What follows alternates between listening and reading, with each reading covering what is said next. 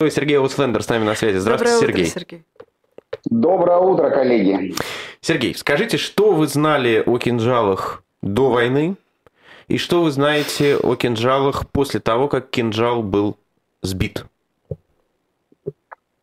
Ну, я, скажем так, до войны не сильно интересовался судьбой кинжалов. Э, вот э, слышал как бы разные вот эти вот э, разговоры о том, что вот Россия первая в мире обзавелась гиперзвуковым оружием. Ну, поскольку вот началась война, да, и все эти истории, то вот я немножко углубился в тему и пришел, в общем, к совершенно закономерному выводу. Никаких гиперзвуковых ракет не существует вообще в природе, потому что это несколько противоречит законам физики. То есть Путин, конечно, может своим указом там, принять кинжал на вооружение, но отменить законы физики он своим указом не может. Поэтому гиперзвуковыми ракетами Россия не обладает. Кинжал это все тот же Искандер, который они чуть-чуть уменьшили в размере, приделали к самолету, и вот он, собственно, с самолета запускается. На сегодняшний день, еще раз говорю, ни одна страна в мире не добилась вот, э, серийных образцов гиперзвуковых ракет, и вряд ли это произойдет в ближайшие ну, минимум 5, а то скорее 10 лет. Так что вот вундервафля у них такая получилась, которая, в которую очень многие верили и боялись, пока вот этот миф не был в дребезге разбит в небе над Киевом. И э, надо вообще отметить такую вещь, что эта война таким крушением мифов стала многочисленных. И вот в том числе и мифа о ракете «Кинжал». Ну, а вообще, что такое гиперзвуковое оружие? Почему э, о нем так много? Почему его так боятся, в конце концов? Гиперзвуковая ракета, вот в ее как бы таком понимании, в каком ее пытаются представить, да, или в каком представляют ее разработчики, это ракета, способная маневрировать со скоростью выше 6 махов, то есть выше, ну, 6 скоростей звука в плотных слоях атмосферы, имеется в виду вот, ну, на, на небольших относительно высотах. И чего, собственно, вот пытались представить э, россияне, что у них есть такая ракета. При этом при таких скоростях тело в соответствии с законами физики в плотных слоях атмосферы чудовищно нагревается, и никакая ракета так летать не сможет, она просто сгорит. Поэтому э, кинжал, поскольку это Искандер, он вот на финальном участке траектории, уже на баллистическом, когда он летит как пушечное ядро, он действительно набирает большую скорость. Но это характерно для любой баллистической ракеты. Те же вот межконтинентальные, которые вот ядерные там, да, э, они до 20 махов их боеголовки могут набирать на финальных участках. Но до этого он летит, ну, как бы не так быстро, поэтому он засекается, его можно поразить и так далее. К тому же, учитывая вот эту вот неманевренную траекторию, его можно сбить. Вот что, собственно, продемонстрировали эти Патриоты. Видимо, они там использовали ПАК-3 модификацию, самую последнюю, которую после войны в заливе пытались приспособить для стрельбы именно по баллистическим ракетам. Ну, по всей видимости, это удалось разработать такое. И, и вот, собственно, оказалось, что кинжалы совершенно спокойно перехватывают. Ну, не совершенно спокойно, окей, ладно, но перехватываются вполне успешно, давайте так скажем. Сергей, вы сказали как раз э, как особенность, что этот самый кинжал запускается с самолета. А в чем mm-hmm. как раз прикол, давайте так скажем, да? Почему надо эту ракету запускать с самолета и что это меняет? Это придает дополнительный импульс. То есть МиГ-31 э, или Ту-М... Ту-22М3М, вот есть еще такая модификация вот этого вот э, бомбардировщика, он служит как вот разгонная ступень. То есть он дополнительные два маха дает этой ракете чтобы разогнать ее, от, отстрелить, и в этот момент она еще там за счет своего двигателя маршала набирает скорость, и вот достигается вот эти 6 махов там искомых, да, но при этом ракета маневрировать не может, по идее-то, она же должна угу. маневрировать, уворачиваясь от зенитных ракет, но она маневрировать не может. Я еще раз говорю, она летит как пушечное ядро. Но скорость поэтому... ее, ее, ее такая, что маневрировать э, она, ей сложно, но и не нужно, по, ну, по задумке, видимо, конструкторов, потому что она летит так быстро, что никакая система не сможет ее сбить. Ну вот выходит, что не так быстро. И оказалось, что система Patriot вполне себе успешно ее может поразить. Так, собственно, и Искандеры тоже сбивали до этого, потому что, еще раз говорю, гиперзвуковых ракет не существует пока на данный момент. И эти разработки велись еще, кстати, в Советском Союзе, но были признаны, как сказать, малоперспективными, потому что уровень технологий и техники не позволял добиться вот серийных образцов этого оружия. Там, ну, 20 секунд она может пролететь, прежде чем сгорит в воздухе.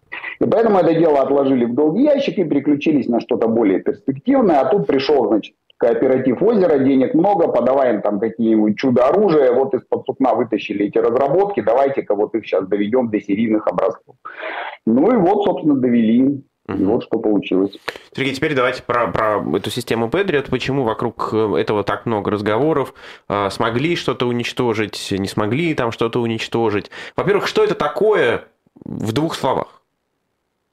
Это комплекс противовоздушной обороны американской разработки, предназначенный для перехвата различных целей. Изначально он предназначался для перехвата вообще самолетов, потом его там домодифицировали до крылатых ракет, и вот после войны в заливе тогда Ирак обстреливал Израиль, я не оговорился, Израиль, баллистическими ракетами с целью втянуть Израиль в войну и развалить антииракскую коалицию. Но Израиль не втянулся, Соединенные Штаты поставили сюда очень быстро патриоты, которые пытались перехватывать эти ракеты, опыт был неудачный. Там приличную часть цели они перехватить не смогли, и были попадания, в том числе в Тель-Авиве, там были погибшие и так далее. В общем, короче говоря, начались такие работы вот по совершенствованию этого Патриота, чтобы он мог поражать баллистические ракеты. Израильтяне там тоже активно участвовали. И вот, собственно, родилась эта модификация ПАК-3, которая способна поражать, э, как, как оказалось, баллистические и аэробаллистические ракеты. То есть аэробаллистические, это которые запускают самолет. Ну вот, собственно, комплекс это такое большое, как сказать, э, как бы это выразиться, ну это такой набор из разных там, да, это пусковые, радар, командный пункт и так далее. Вот. И все это вместе вот образует комплекс Patriot. Там может варьироваться только число пусковых установок. Ну, я... говорили да. про них так, что их вообще невозможно, ну, то есть с ними ничего невозможно сделать, что их невозможно уничтожить. Э, ну вот э, как бы возможно, почему ничего невозможного нет, но э, вот эти все охотничьи истории генерала Коношенкова, да, который там, значит, э, заскучал уничтожать Хаймарсы. И, и теперь в Дребезге уничтожил Патриот, да. Танки Леопард, потому что каждый охотник мечтает о какой-то такой вот крупной добыче, да, там, медведя подстрелить или там лося, мамонта можно, мамонты уже вымерли давно. Вот, э, и в его, на его виртуальном вот этом кладбище западной техники вот как раз не хватало какого-нибудь такого вот прям основательного такого окончательного экземпляра. И тут вот, слава богу, помогли американцы, поставили в Украину эти Патриоты, что было признано официально, ну вот все как бы можно их и подбивать. Подбить одним кинжалом, как было заявлено, пять пусковых установок, которые разбросаны на огромной площади – Э, там плюс, значит, радар, плюс командный пункт, плюс различные машины обеспечения, то есть там на том месте должна быть воронка, вот как от Тунгусского метеорита примерно, то есть полкива надо было снести этой ракеты. Там даже и тактическим ядерным оружием, мне кажется, этого так вот с одного удара не добьешься, потому что он, он реально раскидан по огромной площади. Мне вот в Израиле приходилось видеть, там на югах у нас стоят преддверии иранской э, ракетной угрозы. Вот едешь, стоит одна пусковая, там, проезжаешь по, по дороге 20 минут, стоит вторая, ну и так далее. Вот, и поэтому ни одной, ни двумя, ни тремя ракетами «Кинжал» комплекс «Патриот» вывести из строя нельзя в принципе. Ну, там есть, есть какая-то, какое-то его сердце или мозг, понимаете? Ну, то есть, понятно, что нельзя весь комплекс вывести, но там есть какая-то, наверное, какой-то суперкомпьютер, который... Пункт. Да. Да, это радар или командный пункт, но вот э, как, в общем, уже практически подтверждают и американцы, в том числе ни радар, ни командный пункт не пострадали. Пусковая это вообще не так важно, это по сути это расходник. Там контейнеры с ракетами отстреляли, выкинули, поставили новую. То есть пусковая это не считается вообще в принципе. Вот. А что-то там получило повреждение, потому что осколки ж падают на землю, гравитацию что же не отменишь. И что-то повредили. Что именно, непонятно, но этот комплекс даже не выключали во время вот этой всей атаки. То есть он продолжал функционировать. Возможно, повредили одну из пусковых. Но а, было заявлено, что какие-то повреждения были, он снова работает. А, на ваш взгляд, насколько это game changer? А, вот э, то, что патриоты там находятся, и, судя по всему, не один, и не только в Киеве.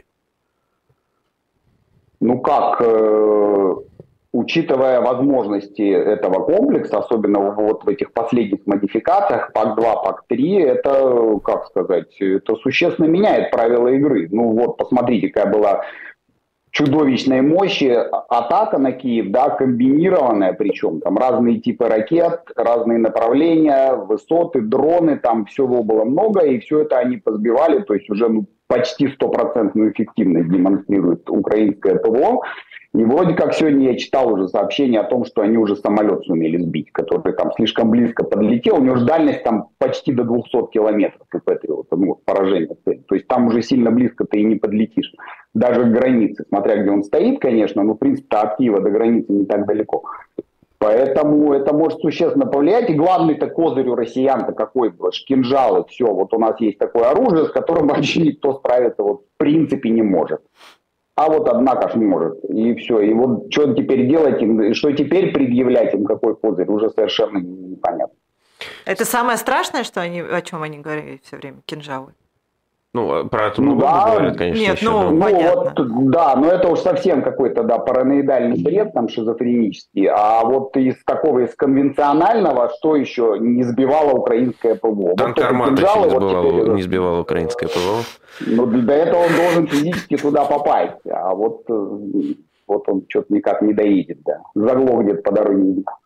Э, Сергей, последний, последний э, вопрос или последняя группа вопросов э, про Бахмут. А, вам понятно, вот что там тактически происходит?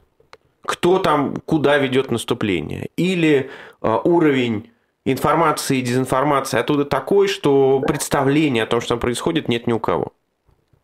Нет, представление, конечно, есть. Э, я полагаю, у Генштаба, например, украинского, прекрасно они там все представляют положение дел, и там есть, там у меня пара источников, люди, которые там находятся непосредственно. Э, приблизительно ситуация выглядит следующим образом. Группа Вагнера внутри Бахмута продолжает продвигаться к его западным окраинам. Украинцы так потихонечку пятятся, но это контролируемый отход, что называется. То есть они там не отступают, не бегут, а так постепенно ну, То есть отступают, но не бегут внутри Бахмута, uh-huh. а на флангах севера и с юга от Бахмута, они наоборот продвигаются и довольно быстро, кстати. Вот, ну, То есть Пригожин компании... реально прав. Они наступают, а э, части Министерства обороны Российской Федерации отступают, оставляя а... их в этом котле. Да, то есть, по сути, Вагнер такой заходит внутрь мешка такого потенциального котла, вот. А на флангах эти клещи, вот, которые были вот так сомкнуты вокруг Бахмута, они сейчас разгибаются в обратную сторону. И То есть их не, никто не прикрывает? Момент... грубо говоря. Нет, нет, это же первое дело, когда ты ведешь где-то наступление, обеспечить фланги, иначе тебе там фланговым ударом mm-hmm. прорвут фронт и будет окружение там тактическое, оперативное или еще какое-нибудь. И вот получается какая-то вот чудовищно странная история. Там их военкоры и всякие пропагандоны, конечно, всю дорогу там рассказывают про какой-то гениальный тактический замысел да, российского командования, но вот при всем уважении на 450-м дне войны, после всего, что там происходило, я как-то вот прям не верю ни в какие тактические замыслы. Судя по всему, у них там какой-то рассинхрон очень жуткий в командовании, может быть, там действительно конфликт Пригожина и Минобороны вышел на какой-то уже прям такой совсем уровень. Но факт остается фактом. Внутри Бахмута они идут, а на флангах отступают. Чего вообще противоречит принципу так военной Вот науки. я как раз вот хотел вас спросить, вы понимаете тогда, какая мотивация у Пригожина наступать? Что, зачем он Нет, это делает? Не, не понимаю. Я вообще не понимаю, в чем прикол-то с Бахмутом, собственно. В чем такая ценность этого города, который уже не существует как города. Он стерт вообще с лица земли полностью, он уничтожен ни тактической, ни стратегической тут никакой ценности не просматривается. То есть никакого клада там не зарыто, ради которого там стоит биться, не знаю, там месторождение урана, ну не знаю, вот, то есть нет вообще объяснения внятного и разумного, зачем это Берден натурально получается. Все не гонят и гонят войска в эту мясорубку, не имея вообще никакой перспективы даже при полном захвате этого города наоборот, имея уже перспективу попасть в котел и потерять там, в общем свои лучшие части, там, самые боеспособные. И под Бахмут уже стянуты и так-то самые боеспособные части Минобороны, которые, прямо скажем, там, впечатляющих результатов не достигают. Поэтому вот я не могу вообще понять. А у самого Пригожина в чем мотивация, я тоже не знаю, если честно. Может, он потому так и бесится, что ему выбора особого не оставили.